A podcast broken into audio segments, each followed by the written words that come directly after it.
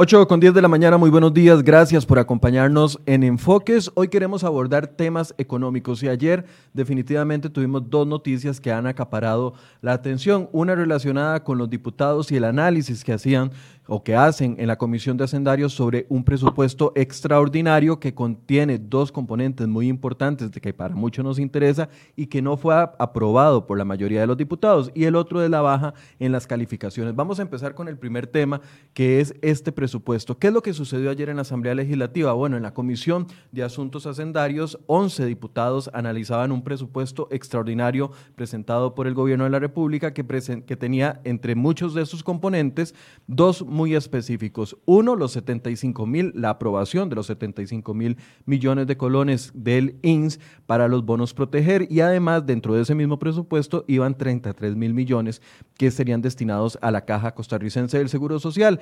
Aunque todos pensábamos de que ese presupuesto iba a tener vía libre en la Asamblea Legislativa, pues nueve de los once diputados lo calificaron como negativo por una razón. El tema es que le exigen al gobierno un recorte en el gasto público. Empezando con ese tema, se encuentra con nosotros la diputada del Partido Unidad Social Cristiana, María Inés Solís, para explicarnos cuál es la posición de algunos diputados con respecto a este tema. Buenos días, doña María Inés. Buenos días, don Michael. Un gusto saludarlo a usted y a todas las personas que nos están viendo en este momento. Eh, bueno, lo sucedido el día de ayer tiene varias particularidades. Eh, la primera, bueno, que logramos incluir también dentro de este presupuesto una moción del diputado Abarca, de manera que se pudiera eh, subejecutar o que se obliga al gobierno a subejecutar un 15% eh, del presupuesto disponible en este momento, teniendo así ciertas excepciones, ¿verdad? Puesto que ya sabemos que salarios, por ejemplo, no se pueden recortar y así también hay algunas instituciones que tengan como justificar que requieren del 100% de esos recursos y entonces así también se autorizaba al presidente y al ministro de Hacienda a hacer esas excepciones. Eh, y bueno, eso era importante dejarlo aprobado y fue la lucha que dimos, a pesar de que sabíamos que íbamos a votar este presupuesto negativo, porque el hecho de que lo hayamos votado negativo necesitábamos que el dictamen fuera de esta manera, puesto que no sabemos qué va a pasar en plenario. Eh, los diputados eh, de, la, de la comisión, en una mayoría, decidimos votarlo negativo y entonces va un dictamen de mayoría negativo, pero también puede ir un dictamen de minoría positivo. Entonces, eh, el proyecto es importante que llegara a plenario eh, con esa restricción.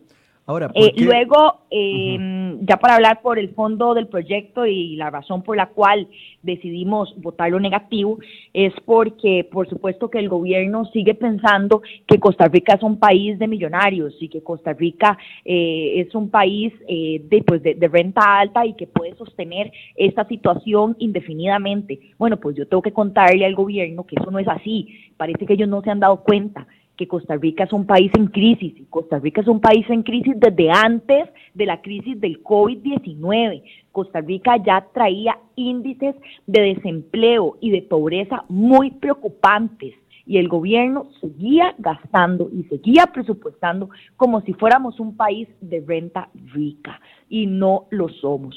Entonces, eh, yo creo que, bueno, también muy, muy contentos que esta vez también las otras fracciones hicieran su trabajo de oposición, como nosotros venimos hace tiempo solicitando que lo hiciéramos, y decidimos votar negativo este presupuesto. Y, por ejemplo, eh, ellos anunciaron con bombos y platillos este gran eh, presupuesto extraordinario, anunciando que tenían un gran ahorro dentro de este presupuesto. Bueno, pues es completamente falso, porque, porque realmente de recorte lo que habían eran 12.400 y algo de millones. Doña eh, la diferencia... estaba en los intereses que se estaban ahorrando por canje de deuda. Así que el gobierno no puede venir a decir que todo el dinero que estaba saliendo de ese presupuesto extraordinario era dinero de, em, de dinero que ellos habían eh, recortado del gasto, porque esa no es la realidad. Doña Marina, para, el para entender... extraordinario está aumentando en 47.900 y resto, casi 48 mil millones de colones, el presupuesto total del 2020. Y ni siquiera pudieron hacer recortes de partidas para mantenerlo en el mismo mundo. Ok, doña Marina, tal vez para, eh, para... Aquí es donde nos toca a los diputados. Ella me está escuchando. Eh, ya que el gobierno no sabe amarrarse la faja, no quiere amarrarse la faja, no está dispuesto a amarrarse la faja, aquí es donde nos corresponde a los diputados hacer este trabajo. Doña Marinés, para, para entender, ¿me está escuchando? parece que no se vale eh, que el gobierno salga ahora a decir que por culpa de los diputados no van a haber bonos eh, proteger. Primero, es falso. El gobierno tiene 150 mil millones todavía para esto. Ellos no están sin dinero para dar los bonos. El dinero está. Segundo, eh, si hay algún culpable de esto, es el mismo gobierno. ¿Cuánto se está tardando el gobierno en mandar cada presupuesto? El primer presupuesto extraordinario, después de, aportar, después de aprobado el empréstito del CAF, duró casi un mes, si no fue un poquito más de un mes, en mandar el primer presupuesto extraordinario.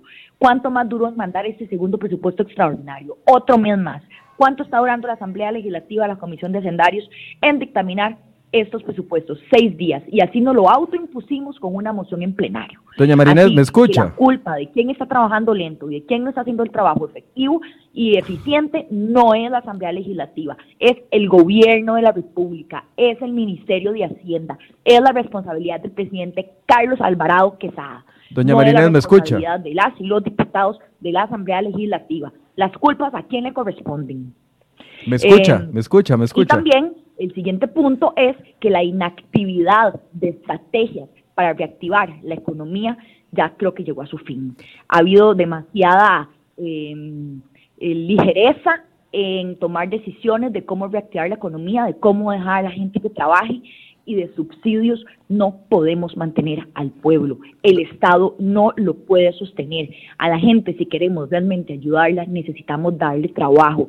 Necesitamos al gobierno planificando cómo va a hacer que la gente trabaje, que la gente genere empleo, que la gente pueda reactivar economía y que la gente pueda tener nuevas opciones. Doña Marinés, doña Marinés, Seguimos viendo un gobierno que más bien cuando una zona, como por ejemplo San Carlos, comienza a reactivarse y comienza a crecer, por lo que está sucediendo en una pequeña zona, nos están cerrando prácticamente todo el cantón y están dejando otra vez cerca de 10 mil empleos que genera el turismo en la fortuna de San Carlos, gente otra vez desempleada sin posibilidad de llevarle comida a la gente y a ellos no les está llegando el bono protegido. Yo no sé si doña Marinés hay demasiadas irregularidades y nuestro trabajo, nuestro deber constitucional es hacer las cosas bien y eso es lo que estamos haciendo. ¿Me escucha?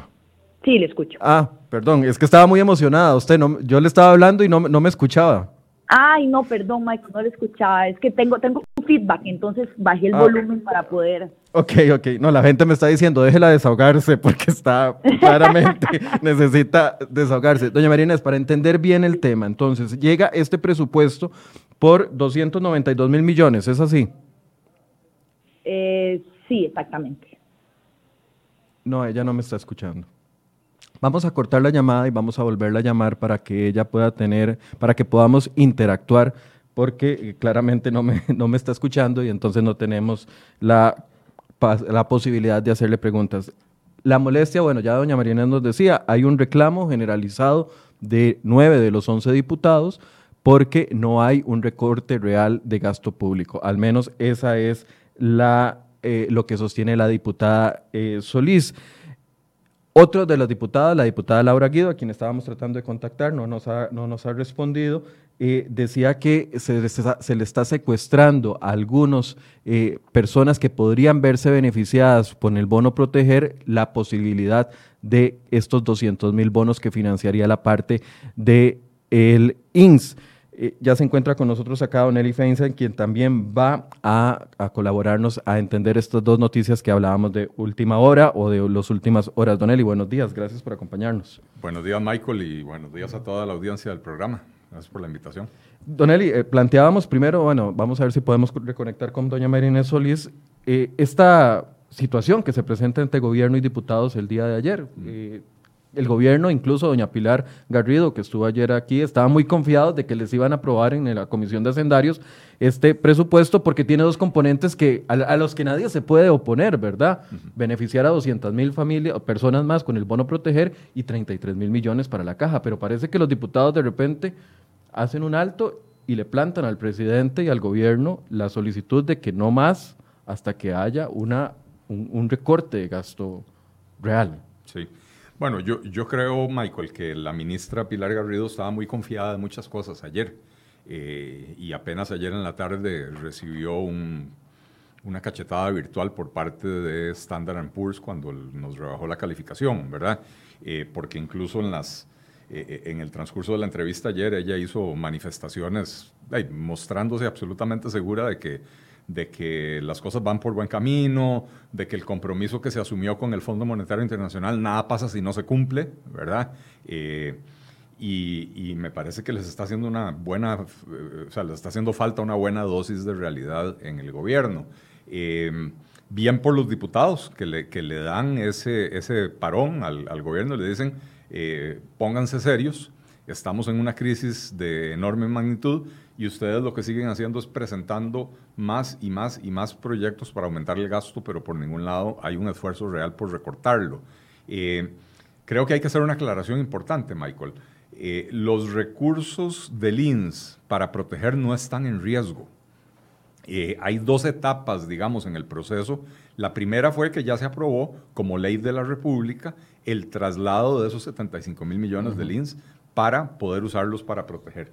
Lo segundo es que el gobierno no puede gastar la plata como se le pega la gana. Tiene que presentar un presupuesto y ese presupuesto tiene que ser aprobado por la Asamblea Legislativa. Entonces, en ese segundo paso fue donde se tropezó el gobierno, porque la Asamblea Legislativa le, rechazó el presupuesto. No es cierto, y me parece que el gobierno intenta manipular a la, opinión pública, no es cierto que están en riesgo esos recursos. Lo que, lo que sí es cierto es que el gobierno va a tener que hacer otro esfuerzo por desarrollar un presupuesto que denote mejor comprensión de la situación tan grave que tiene el país y que entonces en ese presupuesto sí los diputados le van a autorizar a, eh, eh, a gastar ese dinero para los bonos proteger.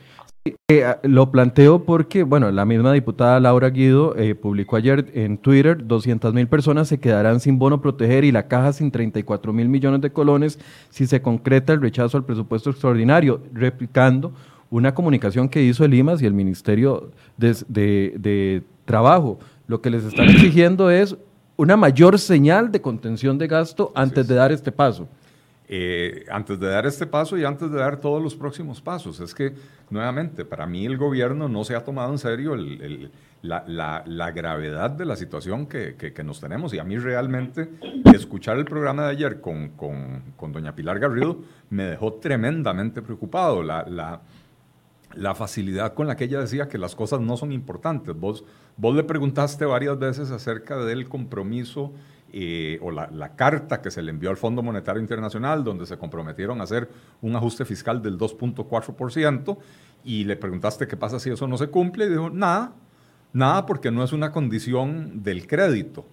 Perdón, no pasa nada, tal vez una vez que el crédito está aprobado, ya, ya no pasa nada señal que se manda al mundo es una señal gravísima. Es más, la señal que se manda al mundo desde antes de que ese crédito esté aprobado, cuando ya la ministra de Planificación y coordinadora del equipo económico del gobierno está diciéndole al mundo, si no cumplimos con nuestro propio compromiso no pasa nada, bueno, eso eh, eh, lo, que, lo que va a lograr es que Moody's, que únicamente nos rebajó la perspectiva de la calificación, nos baje la calificación también. ¿verdad? Porque, porque realmente nos están observando, nos están observando y se están dando cuenta de que el gobierno y la Asamblea Legislativa, porque aquí la responsabilidad es compartida, no se están tomando en serio la magnitud de la crisis. El comunicado de ayer de Standard Poor's fue muy claro, cosa que es extraña. Usualmente ellos utilizan un lenguaje más, más críptico y más diplomático a la hora de señalar las debilidades esta vez fueron muy claros en señalar responsables de la rebaja de la calificación. Y básicamente, ¿qué dijeron? La Asamblea Legislativa, por aprobar la ley que excluye a las municipalidades de la regla fiscal, y el presidente de la República, por, firmarla, a pesar de la recomendación de su ministro de Hacienda de, de ese momento, de vetarla.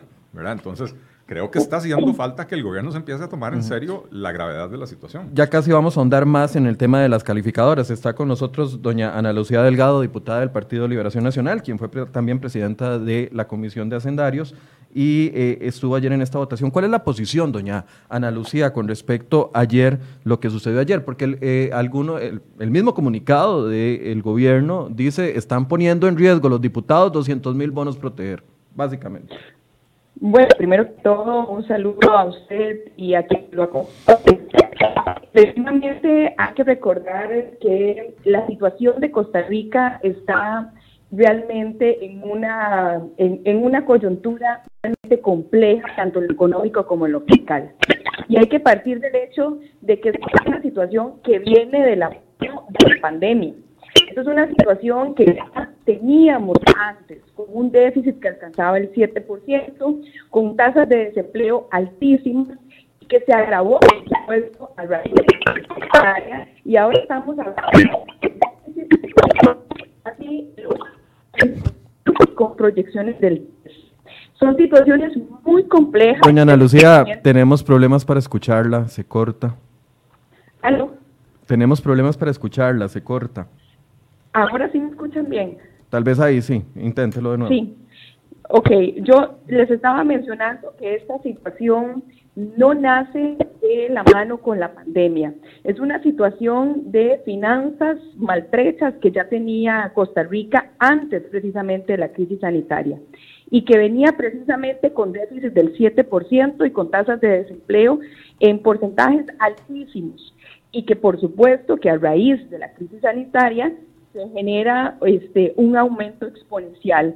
Hablamos ahora de déficit del 8.6%, que incluso puede llegar a alcanzar el 10%. Necesidades de financiamiento para el 2020 que están previstas solamente en, en, el tema del gobierno del 12.5% del PIB y con una caída de ingresos con proyecciones de Hacienda muy superiores a los 900 mil millones que incluso eh, la Contraloría General de la República los establece la semana pasada en, en aproximadamente 975 mil millones de colones. Es decir, que estamos en una situación muy compleja y ante una situación tan extraordinaria, ocupamos medidas extraordinarias. Y no solamente están referidas a temas de recorte, estamos hablando realmente de medidas de reducción y eficiencia del gasto, medidas estructurales que vayan en esta vía. Y ocupamos necesariamente que el gobierno lo siente. Es decir, nosotros no podemos pensar que en un presupuesto ordinario que alcanza hoy el 11 billones de colones, el recorte real, aparte de los 50 mil millones que vienen del cambio de deuda, de deuda cara, deuda barata, sea de 12 mil, menos de 12 mil 500 millones de colones, es decir, un 0.1%. Eso son recortes irrisorios y se requieren medidas extraordinarias. ese es el principal, ese es el principal. Del país. No tenemos claridad todavía de la información sobre la ruta integral de la consolidación fiscal. No han podido entregarnos la información transparente que nos permita vislumbrar cuáles van a ser esas acciones y lo que tenemos es un endeudamiento creciente, lamentablemente sobre los ingresos corrientes y gastos corrientes que cada vez se hacen mayor, que alcanza ya porcentajes que pueden rondar el 5% del PIB y ocupamos que el gobierno de manera importante pueda revisar las acciones que se están adoptando. Doña Ana Lucía. Hacienda la semana pasada en la Comisión de Asuntos Hacendarios. Se está negociando con el Fondo Monetario Internacional un acuerdo stand-by. Bueno, ¿qué son esas medidas que están poniendo sobre la mesa? En situaciones extraordinarias ocupamos medidas extraordinarias. Doña Ana Lucía, ¿me escucha? Es que pongamos en riesgo recursos relacionados con el tema del bono proteger cuando ya están aprobados como leyes de la República los 75 mil millones precisamente que vienen del INSS. Que de hecho, me permito decirle que si no hubiese sido por la diputada Hernández que se metió a trabajar ese proyecto de ley, no hubiera sido ley de la República. Pero esos recursos no se pierden porque ya son ley, ya son ley que fueron debidamente aprobados por el plenario legislativo. Al igual que los recursos del crédito que vienen del BID y de la agencia francesa. ¿Qué es lo que estamos pidiendo? Bueno, que se tomen las cartas y se ponga sobre la mesa cuáles medidas son las requeridas para una reducción y eficiencia del gasto. La Comisión de Asuntos Hacendarios antes de mayo había aprobado un procedimiento expedito cuando se referían a recursos precisamente de atención de crisis sanitaria.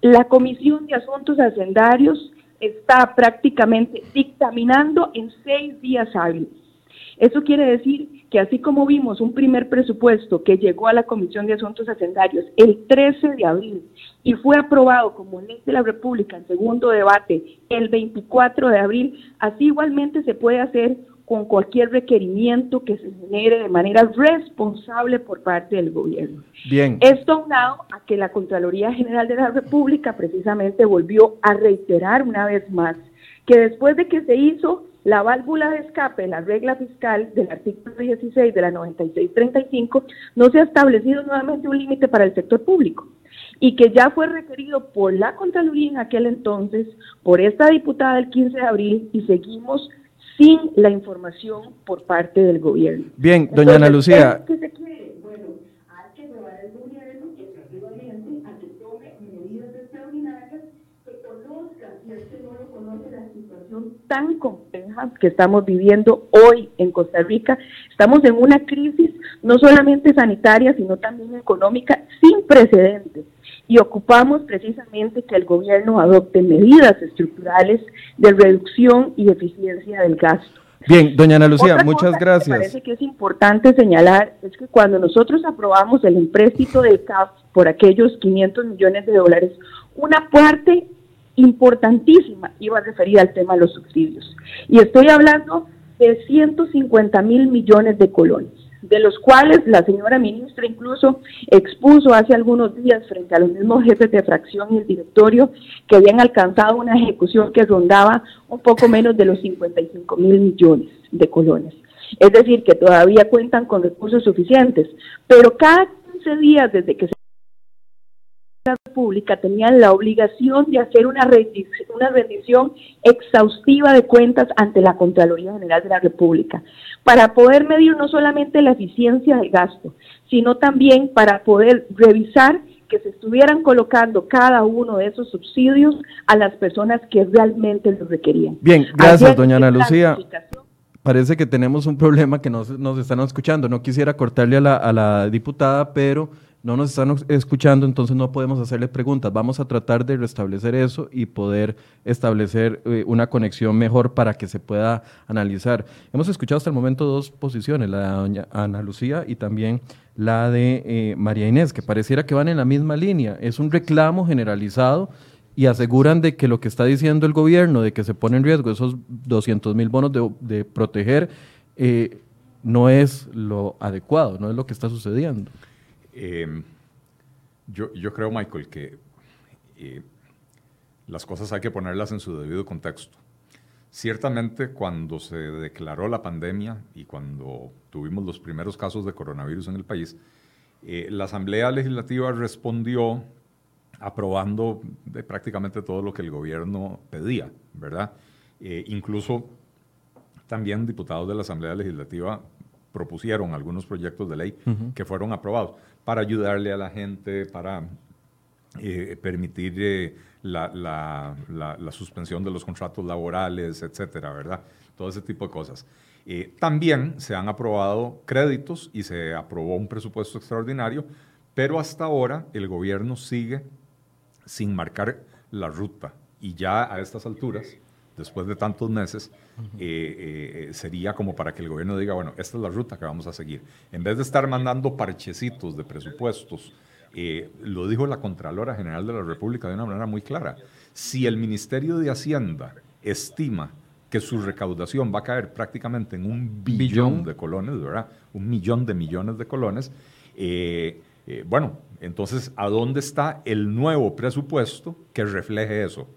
Y no, lo que está haciendo el, gobierno es, cada vez que le aprueban un crédito, entonces presenta un presupuesto por el monto de ese crédito para eh, poder utilizarlo. Ayer yo le preguntaba eso a la, a la ministra de Planificación y yo le decía, bueno, como ella hablaba ayer tanto de expectativas, ¿cuál es la expectativa sobre el presupuesto global de 10.5 billones en reducción de gasto real. Y no te quiso responder. No, no, costó mucho. De hecho, yo terminó la entrevista y yo le seguí preguntando. Ya se quedó aquí sentada unos minutos más y yo le seguía preguntando. Me decía, es que no, no hay que analizarlo en cantidad ni en porcentaje. No es que 130 mil sea mucho o poco, sino hay que ver el esfuerzo que hay detrás. Como hemos tenido problemas con los diputados, le voy a dar un minuto más a doña Marinés, que ahora sí tal vez me escucha, para que pueda hacer una conclusión, para que no quede cortada su intervención. Doña Marinés, sobre este punto específico de la reducción del gasto, ¿qué, va, qué viene ahora? ¿Van a seguir exigiendo un porcentaje, un monto? Eh, ¿Cómo se puede pedir esa reducción del gasto? ¿Me escucha ahora sí? Bueno, sí, ahora sí le escucho ah, perfecto. Muchas gracias, Michael. Y más bien disculpe que antes no le he escuchado. Eh, a ver, yo creo que el trabajo que estamos haciendo es lo que tenemos que hacer y es lo que podemos hacer. Es decirle al gobierno, pues no le vamos a aprobar lo que ustedes quieren, sino que tienen que hacer lo que el país necesita. Eh, ya creo que ya hoy, eh, bueno, ayer, perdón, en comisión fue la primera muestra real de que la Asamblea Legislativa no está dispuesta a seguir llevando el jueguito al gobierno del despilfarro y de, y de creérnosla de que el gobierno puede gastar y gastar y gastar sin tener que ponerse eh, la faja ante el gasto.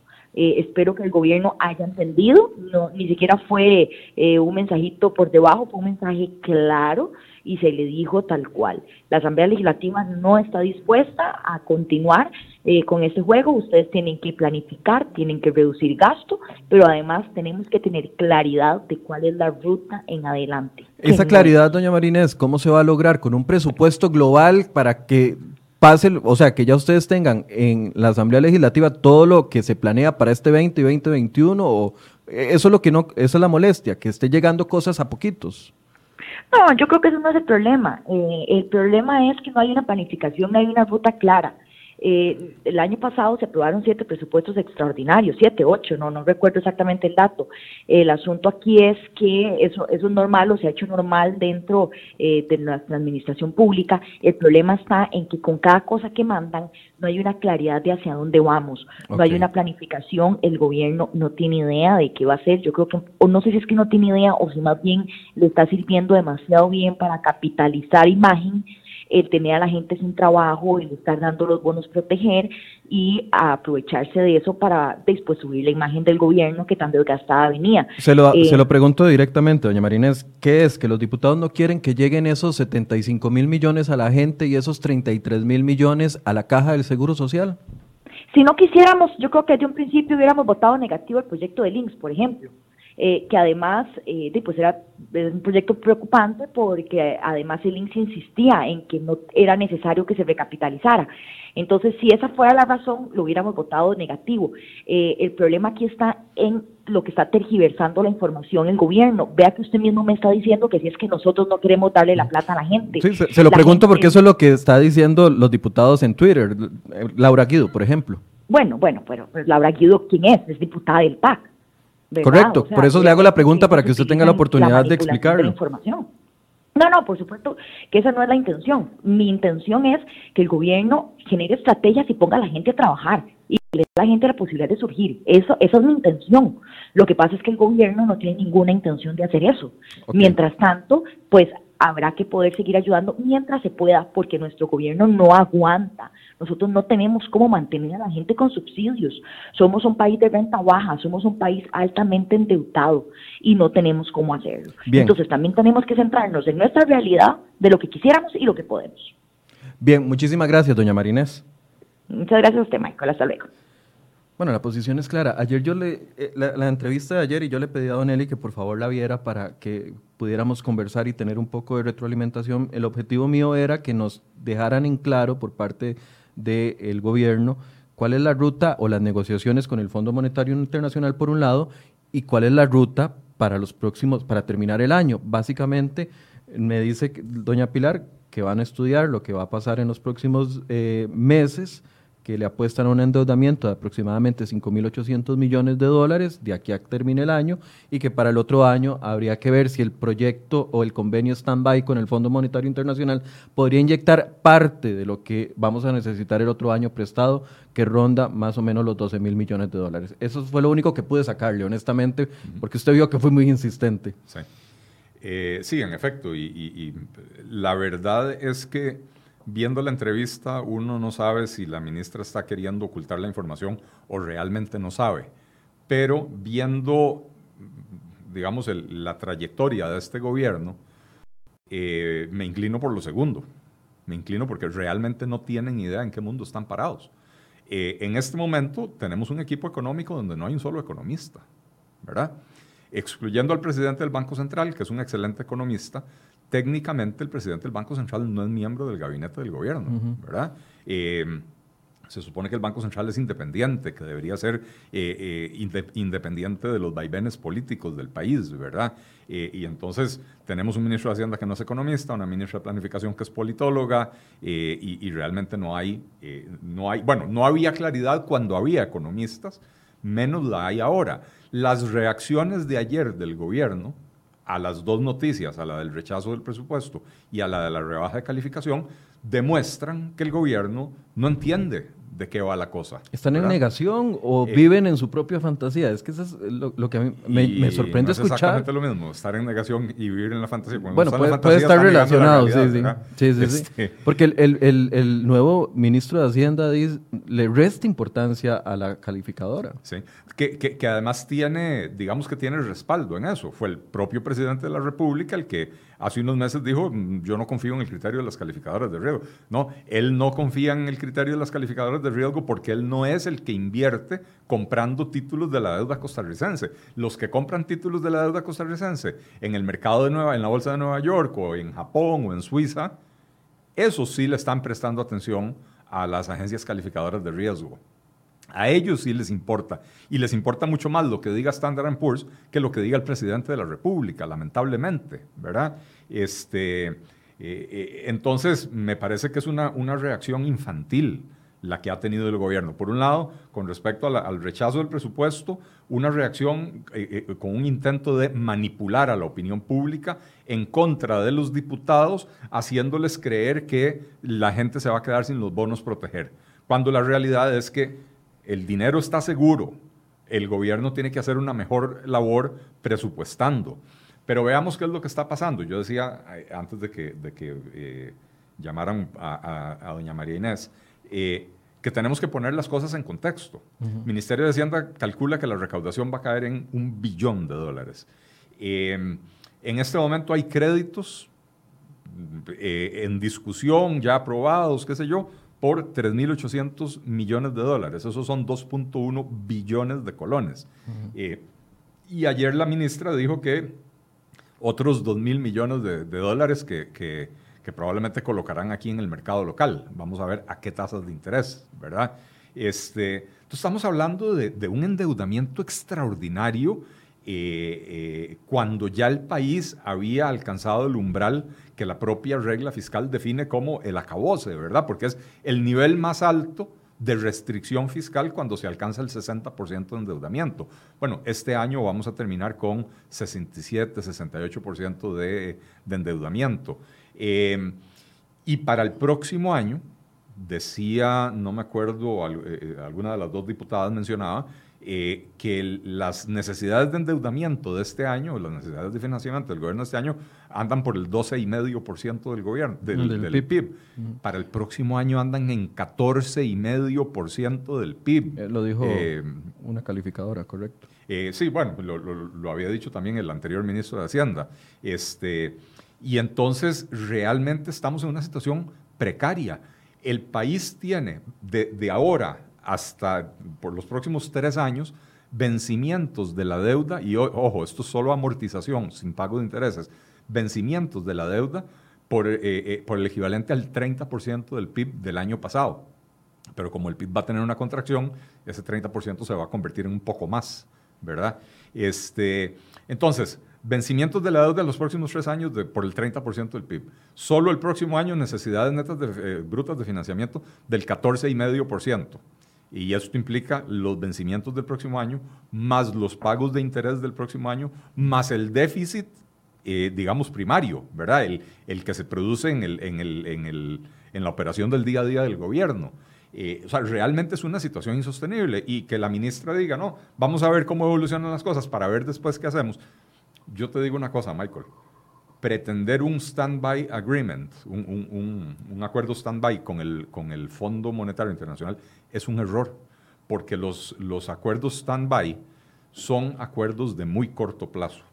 Son acuerdos donde el, desembolso se hace a lo largo de uno o dos años y el repago se hace entre el año 3 y el año 5 pero cuando uno ve el panorama, del el, perfil de la deuda del gobierno de Costa Rica y, y estos vencimientos que yo ya estaba mencionando, 30% del PIB de vencimientos en los próximos tres años, si a eso le agregamos un stand-by por 8 mil, 10 mil o 12 mil millones de dólares que tenemos que pagar de aquí a cinco años, nos estamos poniendo la soga al pescuezo, ¿verdad? Por eso yo he hablado en, otros, en, otras ocasiones, y lo comentamos la última vez que yo estuve aquí en el programa, eh, de un acuerdo de más largo plazo.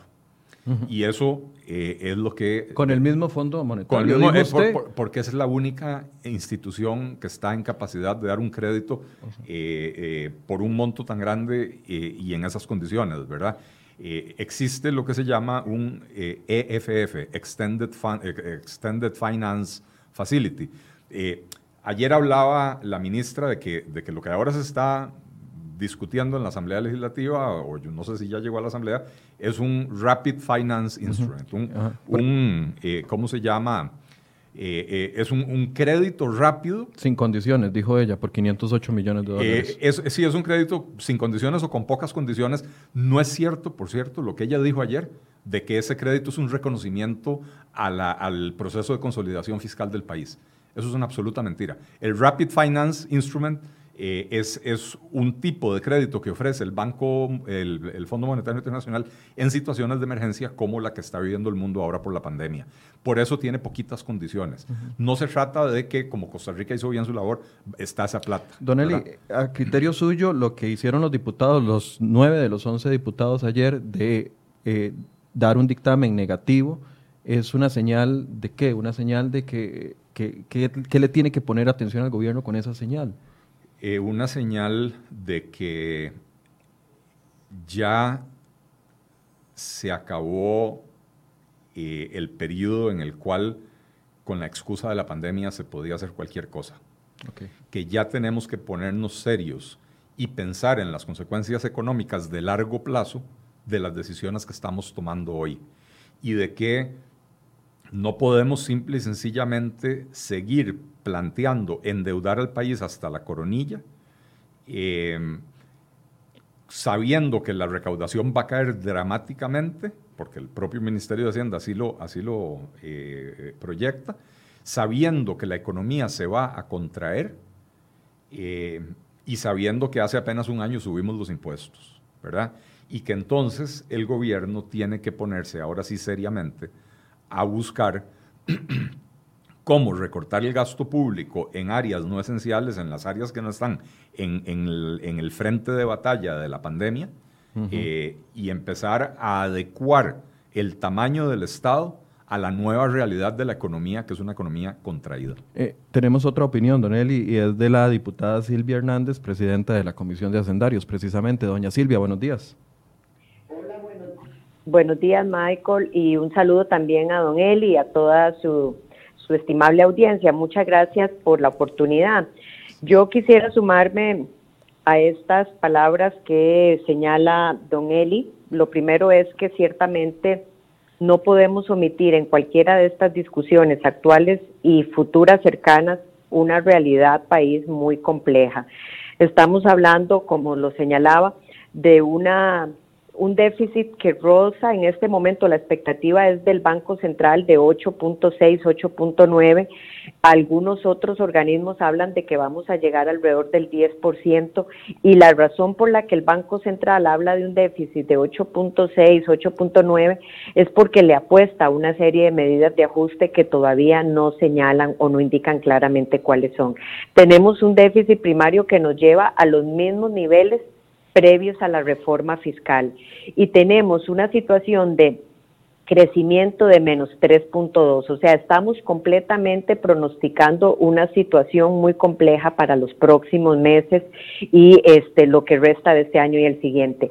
Dicho eso, como un contexto de eco más bien a las palabras ya señaladas, yo quisiera ser muy categórica en dos, tres elementos. Lo primero es que los recursos aprobados para transferir 75 mil millones de LINS al gobierno central para destinarlos al bono proteger, así como los recursos del préstamo del BID AFD, son recursos aprobados por ley de la República, votados en el plenario en primero y segundo debate y con ellos son ley de la República. En otras palabras, no se pierden.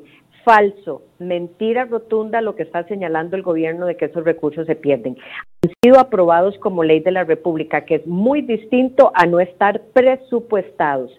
Llegan en un presupuesto extraordinario junto con otra serie de acciones que incluyen, en lugar de haber metido solo este tema, si tanta urgencia hay, pero aún así llegan en un presupuesto extraordinario a una comisión que por sí sola, en el marco de la pandemia, es la única comisión de hacendarios que se puso una modificación por acuerdo al reglamento y ahora tiene que dictaminar por voluntad nuestra en plazos perentorios, escúchese, de seis días hábiles. ¿Eso qué quiere decir?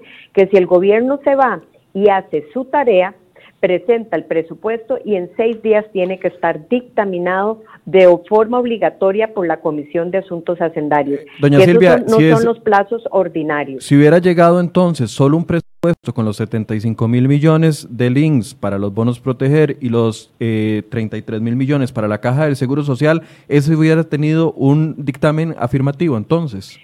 Vamos a ver, es que aquí, y esto es muy importante y era el segundo punto, Michael, esa es una muy buena observación por lo siguiente, aquí se está diciendo que los diputados son unos antipatrióticos porque ya no quieren hacer lo que el gobierno dispone. Vamos a ver, todo lo contrario, el gobierno no solamente se ha comprometido con oficios y además con, promesas eternas, de hacer un verdadero recorte del gasto. Pero más allá de eso, porque no solamente se trata de ese punto tan esencial, es que el gobierno, por oficio, cuando discutíamos lo del préstamo del BID en asamblea, dijo que iba a mandar en el segundo presupuesto extraordinario la disminución de ingresos. Esto es muy importante y yo creo que don Eli lo estaba explicando y es muy importante hacerle énfasis.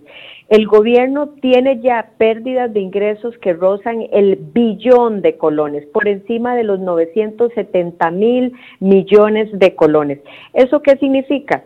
Que eso es como cuando usted eh, tiene, eh, perdónenme la comparación tan burda, pero para ejemplificar, el presupuesto familiar y a las personas que trabajan en esa familia, el señor, la señora, le dicen que le van a disminuir sus ingresos, pero no le terminan de informar en cuánto, si en un 10, un 20, un 30, un 40%, y no sabe esa, esa familia si tiene que reajustar los gastos de, de la composición familiar. Doña Silvia, y bueno, el gobierno nos ha tenido así, y finalizo, Michael, perdón, eso le mete una presión, y es muy importante saberlo, porque entonces le permite a usted conocer cuáles son las necesidades reales, brutas de financiamiento en el mercado externo y en el mercado interno, dependiendo de la pérdida de ingresos que Doña Silvia, perdón que la interrumpa. Perdón que la interrumpa, es que hay una noticia de última hora que quiero comunicarles. Acaba de el Ministerio de Salud oficialmente registrar la muerte número 12 por COVID-19. Dice, esta mañana se registró la muerte número 12 de un paciente por COVID-19. Se trata de una mujer de 64 años costarricense que residía en la provincia de San José.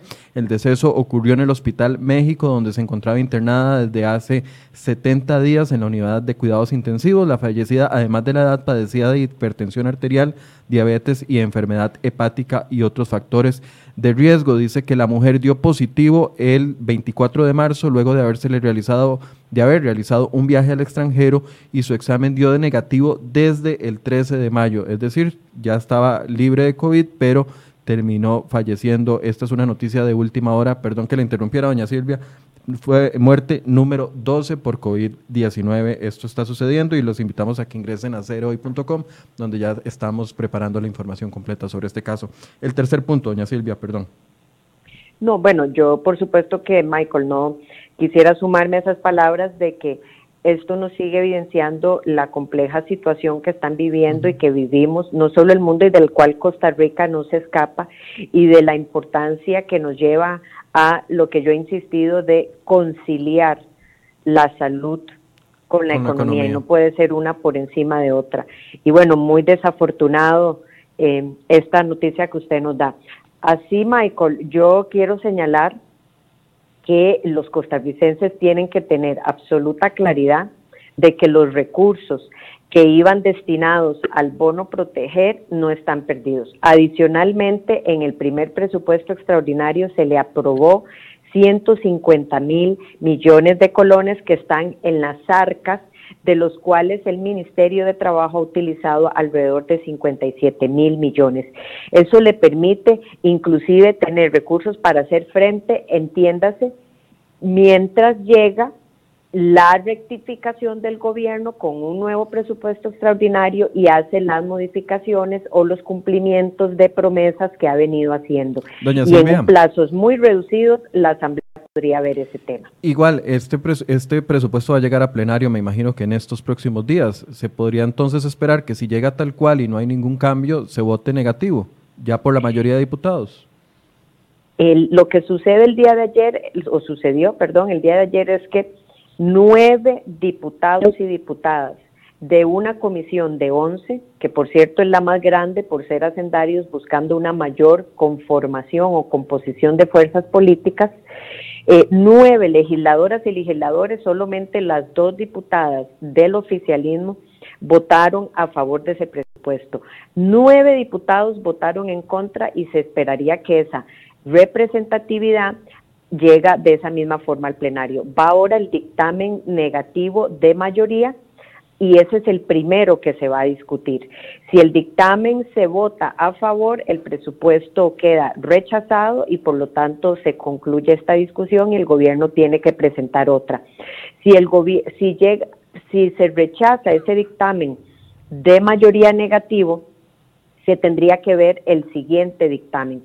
Y es importante señalar que el siguiente dictamen tendría que tener las modificaciones que también aprobamos, como por ejemplo la del diputado Pablo Heriberto Abarca, que señala eh, la posibilidad de subejecutar obligatoriamente hasta un 15% de los recursos para cerrar un poco eh, el gasto de algunas instituciones.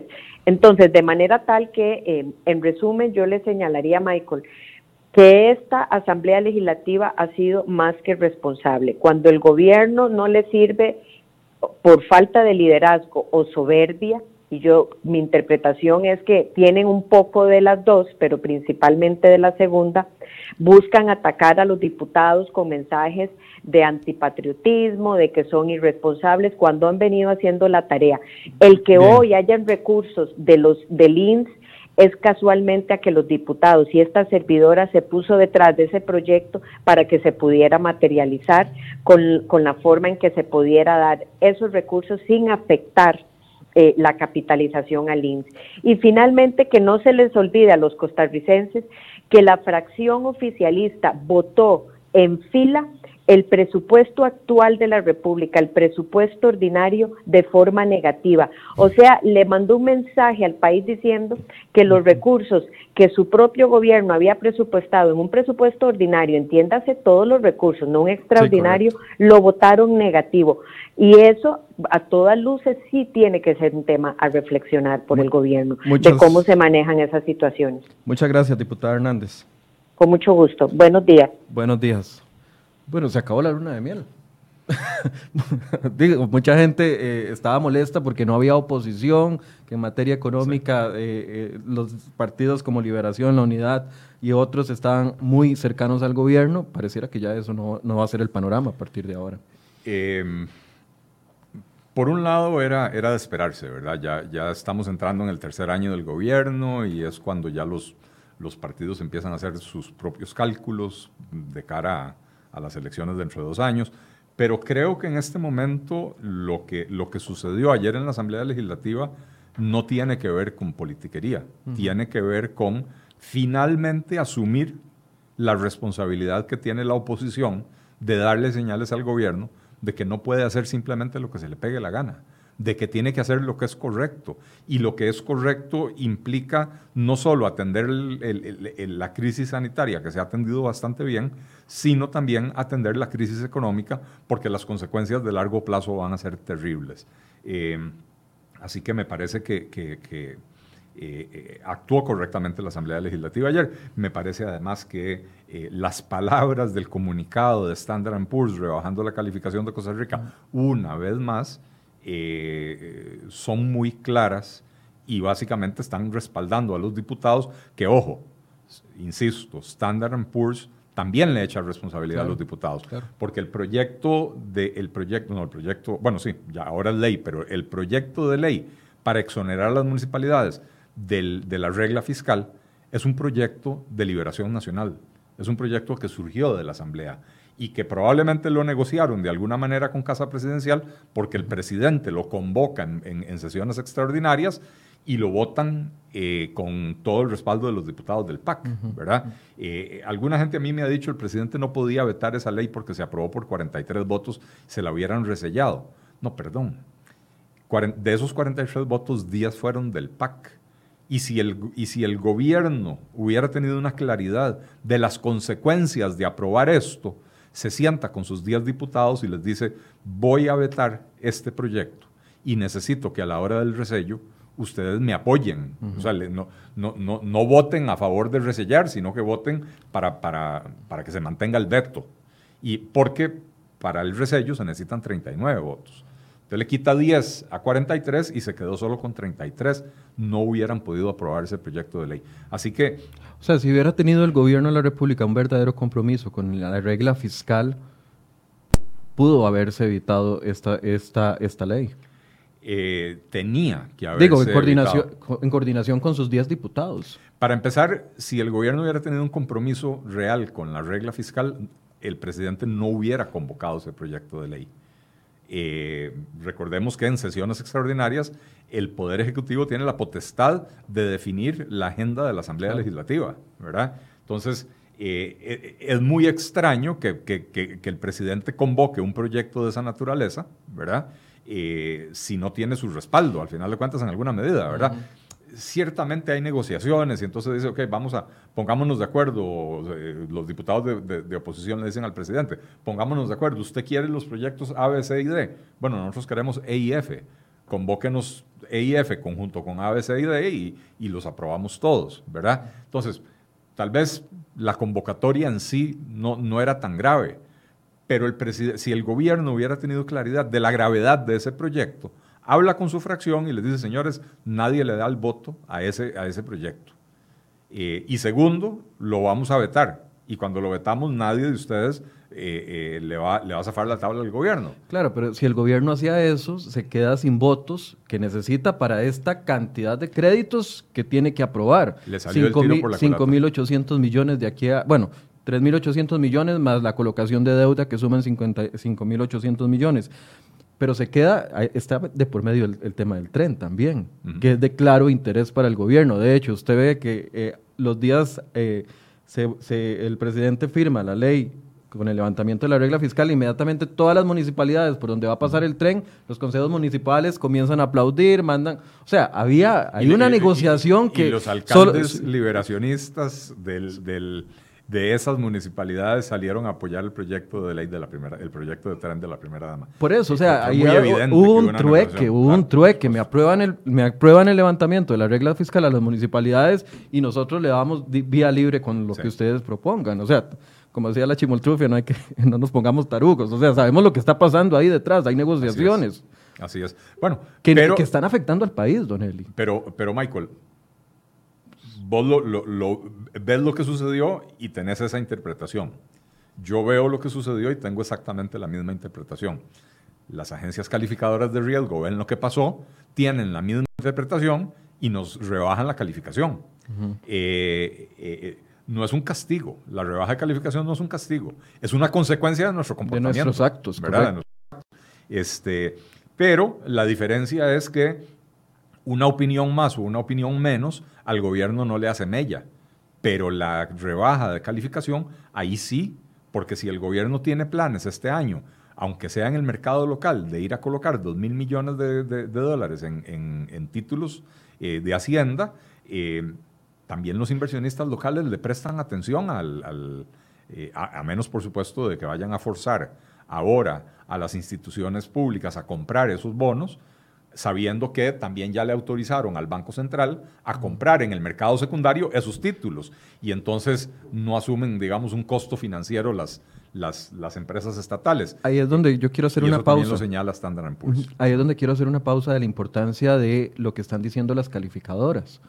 ¿Por qué? Porque si tenemos necesidad de endeudarnos, claramente no van a ver el argumento del gobierno los inversionistas. Lo que van a ver son las calificadoras. Es así. Así es. Yo quería que usted nos pusiera en contexto la importancia que tienen las calificadoras en una economía que necesita 5.800 millones para los próximos seis meses y además 12.000, 13.000 millones para el próximo año. ¿Por qué es importante ponerle atención más allá de la, de la bajada de piso que le pega el ministro de Hacienda, que creo que más bien debería ser el más preocupado por el asunto? Así es. Eh, este año el gobierno está consiguiendo créditos casi, casi que podríamos llamarlos concesionales, en condiciones muy favorables, tasas de interés muy por debajo de las del mercado, etcétera. ¿Por qué? Porque se desató una pandemia y la situación de emergencia hace que las entidades como el, CAF y el BID y el BCIE y todas estas ofrezcan líneas de crédito en condiciones favorables para ayudarle a los países a superar la crisis. Eh, esto no es una realidad todos los años. Si fuera una realidad todos los años, Costa Rica no necesitaría emitir eurobonos. ¿Para qué vamos a ir a emitir eurobonos al 8% anual cuando, podemos, cuando en teoría podemos ir al Banco Mundial a obtener un crédito al 2%? La realidad es que este año se está pudiendo hacer eso por la situación pandémica. Eh, y entonces estamos adquiriendo una cantidad eh, casi, casi que sin precedentes de, de- de deuda eh, por estos mecanismos. Eh, yo no sé si el gobierno está haciendo la apuesta de que el próximo año esto va a continuar y de que van a poder obtener esos 12 mil millones de, dólares en esas mismas condiciones. Lo cierto es que eventualmente, si no resolvemos el problema del exceso del gasto público sobre los ingresos del gobierno, eh, o sea, el problema del déficit fiscal, eventualmente vamos a tener que regresar a los mercados internacionales. Y para regresar a los mercados internacionales es importantísima la calificación que nos dan las agencias calificadoras de Es decir, ahorita estamos yendo a, la- a la- a los prestamistas baratos Exactamente. y tenemos esa posibilidad, pero en uno o dos años no vamos a poder ir a esos prestamistas baratos y con la cantidad de deuda que tenemos ahorita, los caros nos van a poner tasas muy altas. ¿Le estoy entendiendo bien? Yo, yo dudo que el próximo año eh, exista la disponibilidad de créditos como los que está negociando el gobierno en este momento, ¿verdad?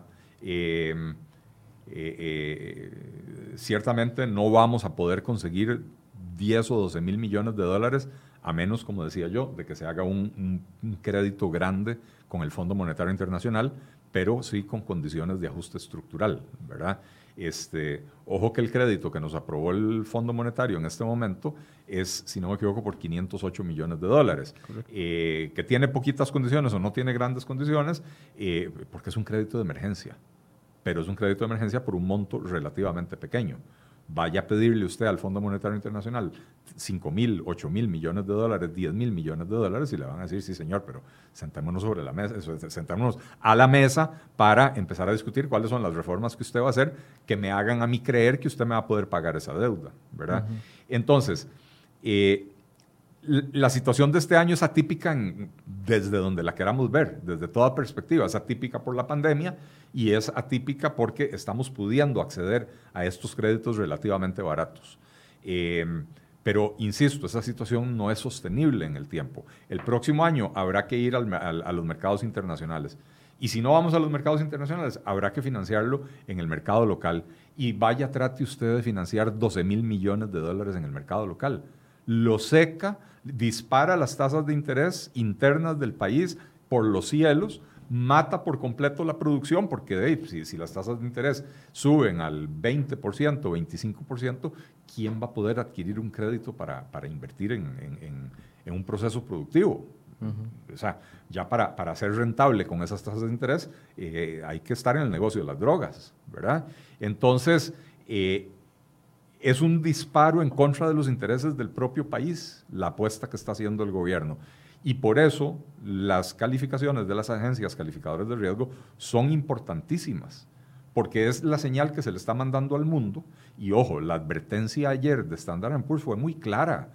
Nos bajaron la calificación, nos pusieron perspectiva negativa y además nos dijeron, si no reducen el déficit fiscal, si no reducen la, la, eh, se me fue ahora la palabra, la, la, la, eh, la, exposición que tienen ustedes al riesgo cambiario y al riesgo de, la volatilidad en las tasas de interés, entonces les vamos a volver a bajar la calificación.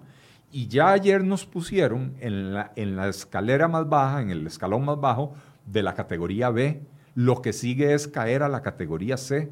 Y cuando caemos a la categoría C, entonces muchos de los inversionistas institucionales extranjeros que tienen títulos de la deuda costarricense, obligatoriamente se tienen que deshacer de ellos, porque así lo tienen en sus propios estatutos.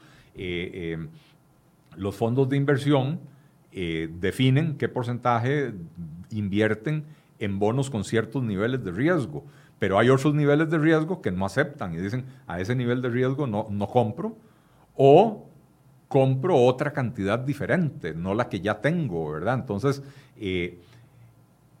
una nueva rebaja en la calificación obligaría a los inversionistas institucionales extranjeros que tienen títulos de la deuda costarricense, de la deuda externa costarricense, eh, eh, los obligaría a deshacerse de esos bonos a cualquier precio. ¿verdad? Y entonces cada vez se le dificulta más al gobierno seguir sosteniendo su operación. Por eso hay que irse al origen del problema. ¿Cuál es el origen del problema? El origen, Michael, es que año tras año, y lo decía la diputada Hernández. Eh, no, Ana, eh, Lucía. Ana Lucía Delgado, eh, el origen del problema es que desde antes de la pandemia, cada año gastábamos más de lo que recaudábamos. Y entonces eso hay que financiarlo. Y mientras sigamos gastando más de lo que recaudamos, tenemos que seguir adquiriendo deudas. Ahora, Don Eli, el panorama para los próximos meses tampoco es que ya tocamos piso, no sabemos si ya tocamos piso en materia Ah, económica. De hecho, hay una nota de nuestro compañero Luis Valverde que acabamos de publicar, les voy a leer el primer párrafo.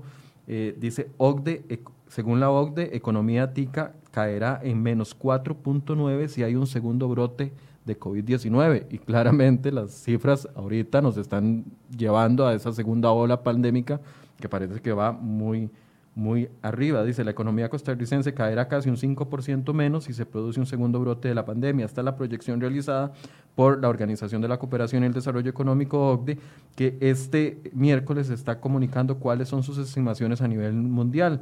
Dice, según la organización, con un solo brote la economía caería a un menos 4.1 y esa cifra resulta mayor a la prevista por el Banco Central y también Sí, por el Banco Central que había proyectado un, 3 punto- un menos 3.6.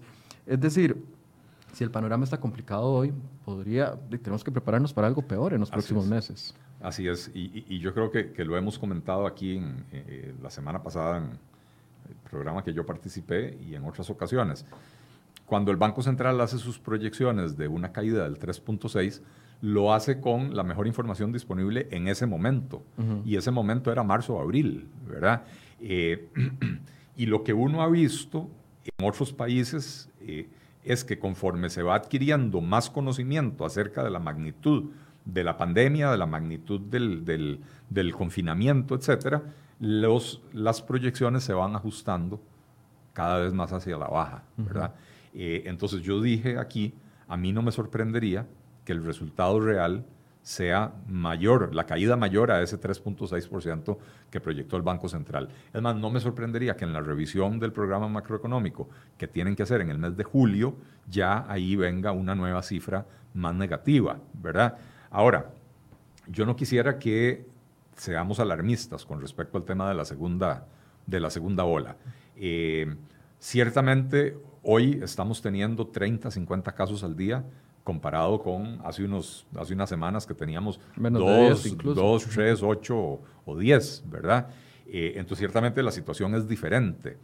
Por otra parte, eh, seguimos teniendo más o menos la misma cantidad de gente hospitalizada, seguimos teniendo más o menos la misma cantidad de gente en cuidados intensivos, que además es muy por debajo de la capacidad del, del país de atender casos en los hospitales. Y entonces, en la medida en que la, la, eh, la aparición de nuevos casos no se traduzca en, en mayor necesidad de hospitalización y en mayor necesidad de utilizar espacios en cuidados intensivos, la situación es manejable, ¿verdad? Eh, ¿Cuál es el problema con, con- bueno, cuál es uno de los problemas con, con el coronavirus? Es que eh, en la medida que colapsan los servicios de salud, aumenta la mortalidad por una razón muy sencilla. si, yo, si, yo, llego al hospital y no me pueden atender, es mucho más probable que me muera, ¿verdad? Que si yo llego al hospital y me, y me atienden. Este, entonces, en la medida que el, que el país eh, esté haciendo un buen esfuerzo de detección temprana, de, de, tratar de controlar la progresión de la enfermedad eh, antes de que se, se, se, desarrollen síntomas graves, etcétera, eh, es una situación perfectamente manejable, ¿verdad? y es lógico que con el desconfinamiento, porque ya empezamos en Costa Rica a tomar medidas de desconfinamiento, era lógico que se, que se esperara que hubiera un incremento en la cantidad de casos, ¿verdad? Eh, y lo otro que hay que, que, hay que observar es que tenemos una, una, situación muy focalizada en la zona norte. Eh, que, que, tiene que, también es un gran motor económico, ¿verdad? Que es un gran motor económico, eh, turismo y, y, agrícola, ¿verdad? los o sea, esos dos sectores son muy importantes en la zona norte. pero el punto es, no, no, no, seamos alarmistas al respecto.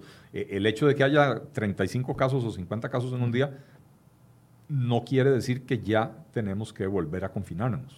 No, yo lo, planteaba lo que decía la OCDE porque, o sea, los escenarios ahorita no son escenarios 100% confiables, pueden empeorar y si, empeoran, y, que era el objetivo, volviendo al inicio de esta conversación, que era el objetivo de ayer, era cuál es la ruta económica. La ruta económica es endeudamiento, por lo menos para terminar el año. Ya eso lo, dejó clarísimo doña Pilar y dejó claro de que la ruta de, o, el corte, el recorte de gastos no va a ser algo sustancial. Así es. Entonces, ese es el, ese es el panorama que hay.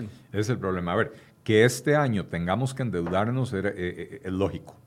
O sea, es un resultado, podemos, nos puede gustar o no, a mí no me gusta, pero es un resultado lógico de la situación que estamos viviendo.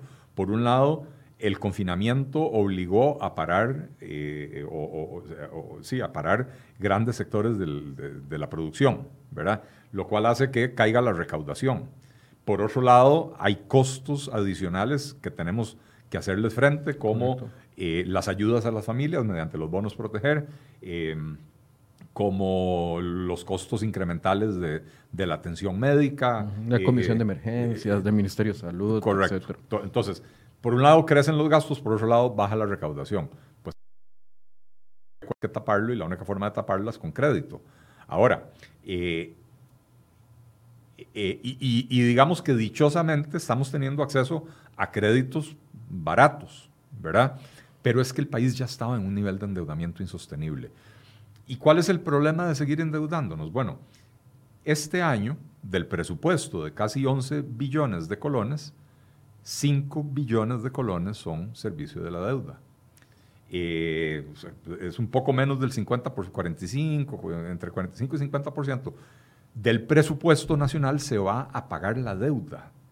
Eso quiere decir que si el gobierno quiere gastar 100 colones, solo puede gastar 55 en lo que tiene que hacer.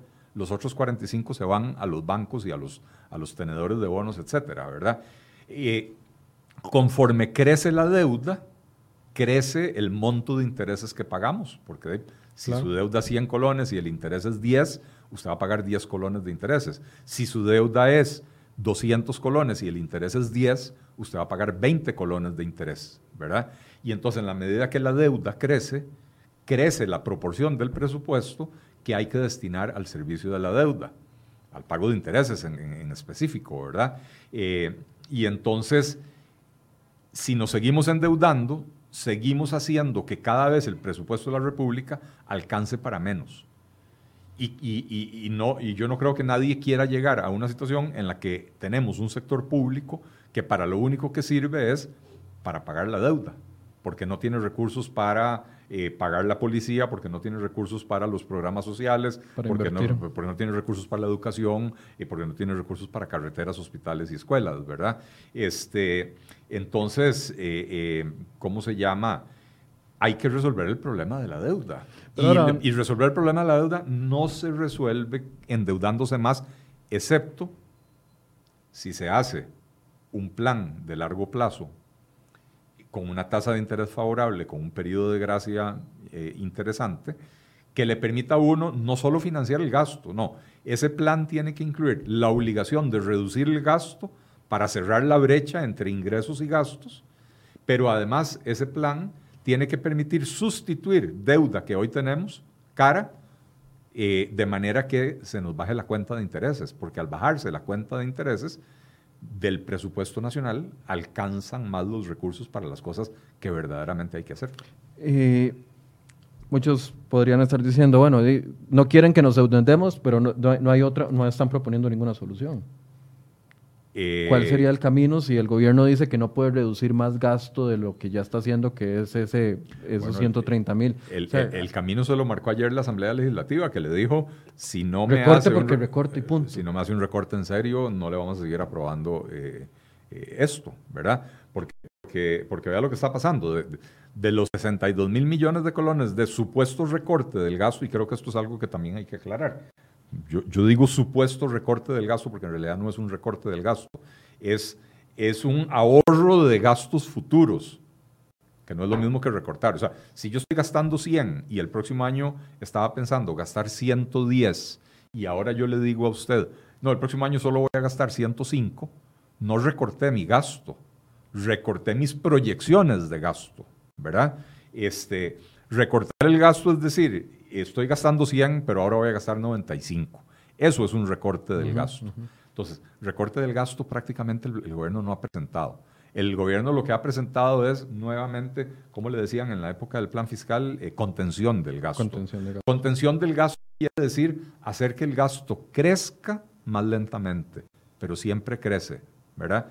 Pero de los 62 mil millones de colones que supuestamente había de ahorro en este, en este eh, en este presupuesto, 50 mil millones vienen de que el crédito, alguno de los créditos que ya se aprobó, se está utilizando para canjear deuda que está pronta a vencer con tasas de interés más alta, ahora con, esta otra deuda con, una tasa, eh, con una tasa menor, ¿verdad? Eh, es importante, claro que es importante hacerlo. Si acabo de decir que el pago de intereses está ahorcando al gobierno, es importante hacerlo. Pero lo que le quiero decir, Michael, es que no hay un recorte en la operación del día a día del gobierno. Ayer la ministra Pilar Garrido, a mí realmente esa parte eh, eh, eh, me, sorprendió por el nivel de cinismo. La ministra. y yo siempre he sido muy respetuoso con ella y, los, la audiencia del programa vio la pregunta que yo le planteé ayer, respetuosa, etcétera. Este, pero ayer me sorprendió el nivel de cinismo. Cuando usted le preguntó eh, cuál es el recorte que van a hacer y, que empezó diciendo, ah, no, no, ya cerramos seis instituciones, para después darse una, una explicación larguísima de que esas seis instituciones no existen, nunca existieron. Y entonces sí es cierto lo que ella dice, las, las matamos para que no llegue un gobierno en el futuro y se le ocurra decir, metámosle plata a esta institución que no existe. Claro, pero eso no me generó... No hay ningún ahorro de absolutamente nada, de nada. Y después dice, y ya está en la Asamblea Legislativa el proyecto de FONAVE. Sí, sí, pero, eso, es lo uno. no, no, pero además, Michael, FONAVE es un ahorro de 2 mil millones de colones. 3.500, dijo. 3.500 millones de colones al año. Bueno, eh, había que hacerlo, por supuesto que había que hacerlo. Pero 3.500 millones de colones en un presupuesto de 11 billones de colones, eh, yo, no, yo no soy bueno haciendo matemáticas al vuelo, pero me parece que eso es como un 0,03% del presupuesto.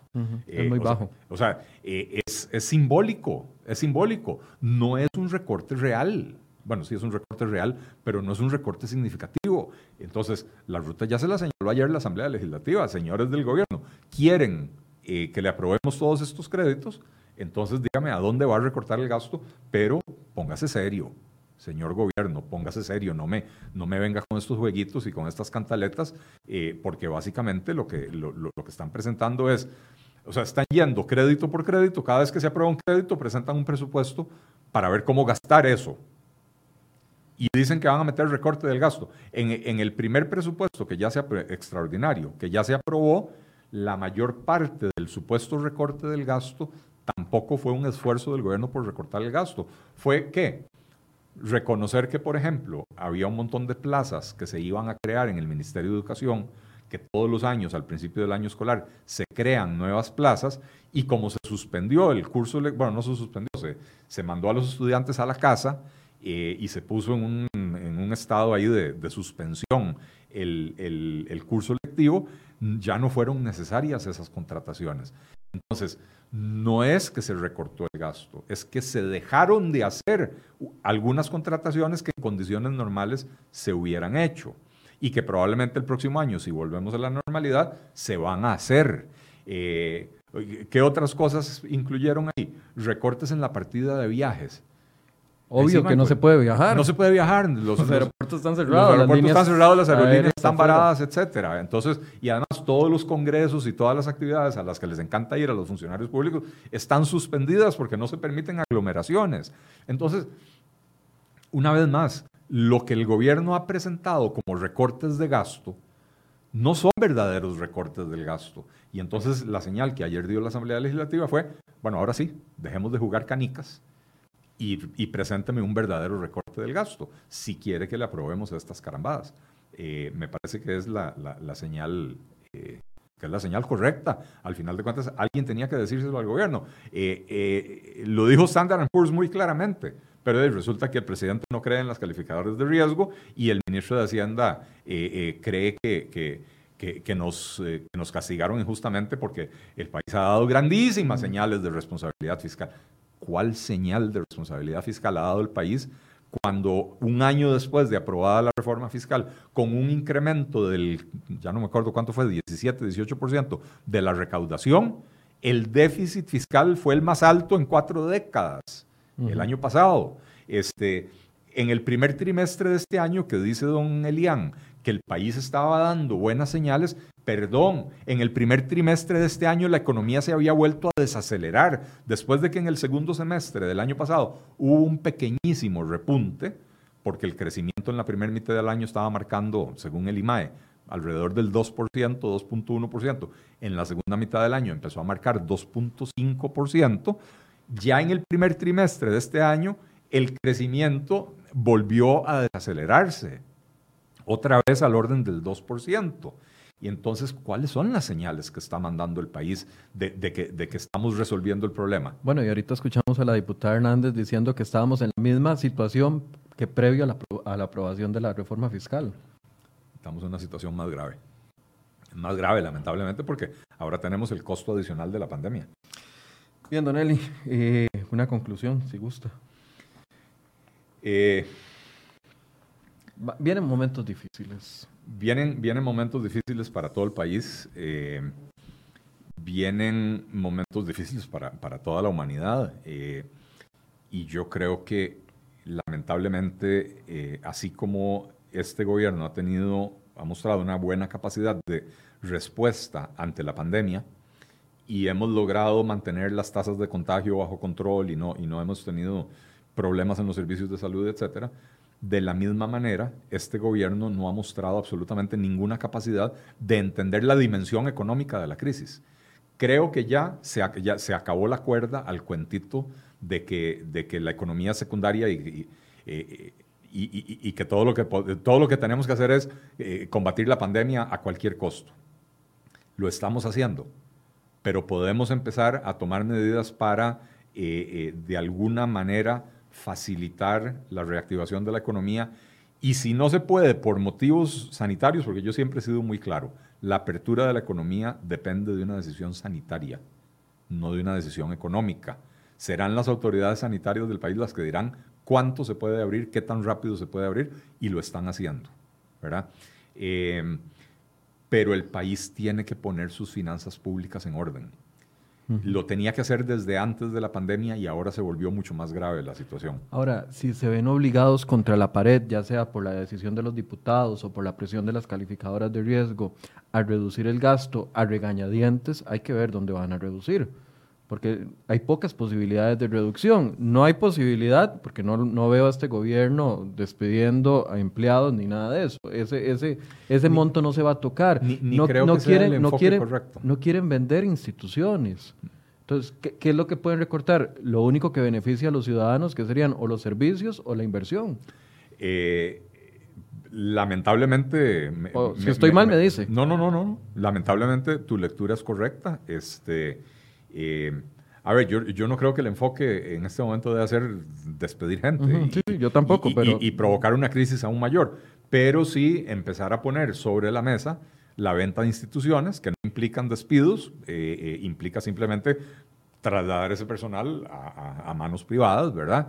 Este, eh, la venta de instituciones que, cumplan dos objetivos. Uno, y más importante, sería instituciones cuya venta permitan mejorar las condiciones de competitividad de la economía costarricense, como un banco estatal, como el INS, como Colby. Algo sustancioso. Algo sustancioso algo, y esa sería la segunda condición, algo sustancioso para que la recaudación de esa venta, el producto de esa venta, me sirva para hacer algo, ya sea disminuir la deuda pública, ya sea eh, eh, cancelar la deuda con la Caja Costarricense del Seguro Social, para que no haya que subir más las cuotas de la seguridad social, etc. O sea, pero que sea una cantidad de dinero significativa la que se pueda recaudar eh, por esa vía.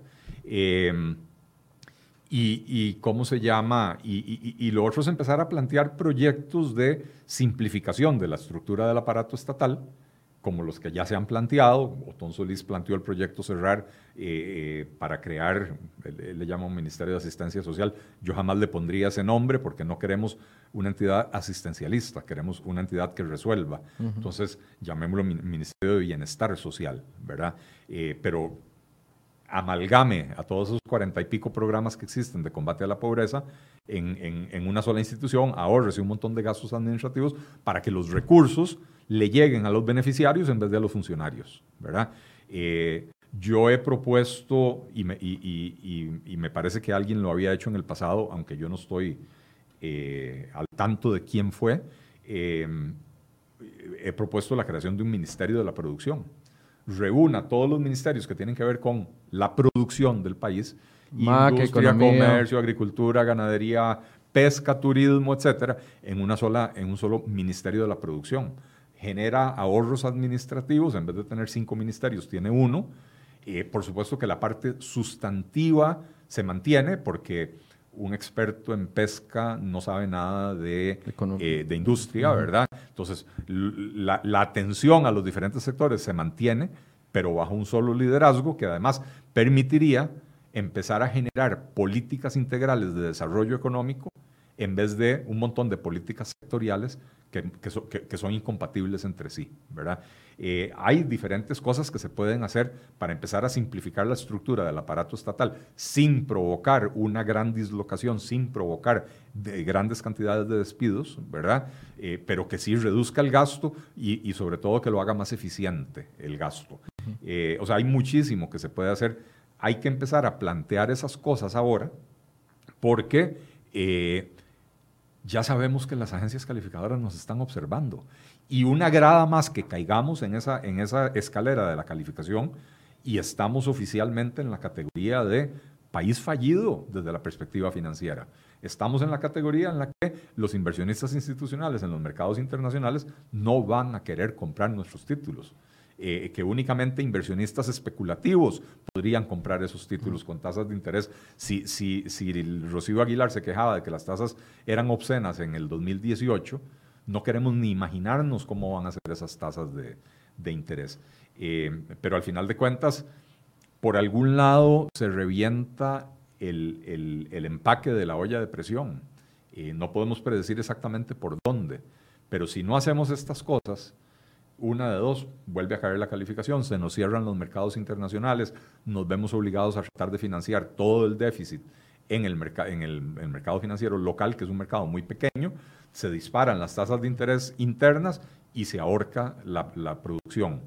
Em, eh, o tenemos una fuga de capitales o tenemos una eh, macro devaluación porque la, la, pérdida de confianza de la gente en, el manejo económico del país hará que la gente busque una moneda fuerte para protegerse, ¿verdad? Eh, o sea, por algún lado se nos revienta el empaque de la olla de presión. Bueno, vamos a darle seguimiento. Vamos a darle seguimiento a ver qué va a pasar en los próximos días, a ver si los diputados van a mantener esta posición firme que mostraron ayer. Eh, doña Silvia Hernández nos ponía en el panorama de que solamente las dos diputadas del Partido Unidad eh, del Partido Acción Ciudadana fueron las únicas que le dieron el aval. Entonces esperaríamos de que todas las fracciones de oposición mantengan esta, eh, esta posición. Eh, firme con respecto a lo que le están solicitando al gobierno. Vamos a darle seguimiento y nada más les recuerdo la noticia de última hora, ya se registró la víctima número 12 por COVID-19 en el país, así lo confirmó el Ministerio de Salud hace algunos minutos. Muchas gracias, Don Eli, por la compañía. Eh, gracias por la invitación, Michael. Eh, Ni me he dado cuenta la, la, hora que es. Sí. 9 y 35. Eh, bueno, yo llegué tarde. disculpas a la, a la, audiencia por eso. este, pero no, muchas gracias por la invitación, muchas gracias a todos por sus comentarios y por la, por la atención que nos han prestado. Eh, creo que, insisto, son tiempos muy difíciles y, y, ya no es tiempo de, de, decir, pero es que lo que usted está proponiendo es muy difícil. Eh, una cosa es decirlo, otra es hacerlo. Llegó la hora de actuar. Sí, es que ya la situación nos está obligando, nos va a hacer obligados a hacerlo. Nos va a obligar a hacerlo. Bueno, hay dos formas de hacerlo. Eh, una es que lo empecemos a hacer voluntariamente y que con eso vayamos a pedirle ayuda a un organismo financiero como el Fondo Monetario Internacional y entonces suavizamos el ajuste. Y la otra es rehusarnos a hacerlo, caer en ese precipicio económico y entonces, noqueados en el suelo y sin otra posibilidad, cuando estiremos la mano así para que alguien nos ayude, eh, el que va a estar ahí es el Fondo Monetario Internacional y va a decir, ¿quiere que yo le ayude? pero ahora sí, estas son las condiciones y probablemente serán condiciones mucho más duras. Muchas gracias a Don Eli Fenza y también a los diputadas que nos acompañaron, Ana Lucía Delgado, eh, doña Silvia Hernández y María Inés Solís. Vamos a seguirle dando importancia a este tema y vamos a, generar más espacios en los próximos días. Mañana vamos a hablar de educación. Va a estar acá la ministra de Educación con el plan de regreso a clases. Todas las dudas que tenga puede enviarlas al correo enfoques.com o mañana durante la transmisión puede hacer las preguntas y se las vamos a responder en vivo. Muchas gracias por su compañía y muy buenos días. you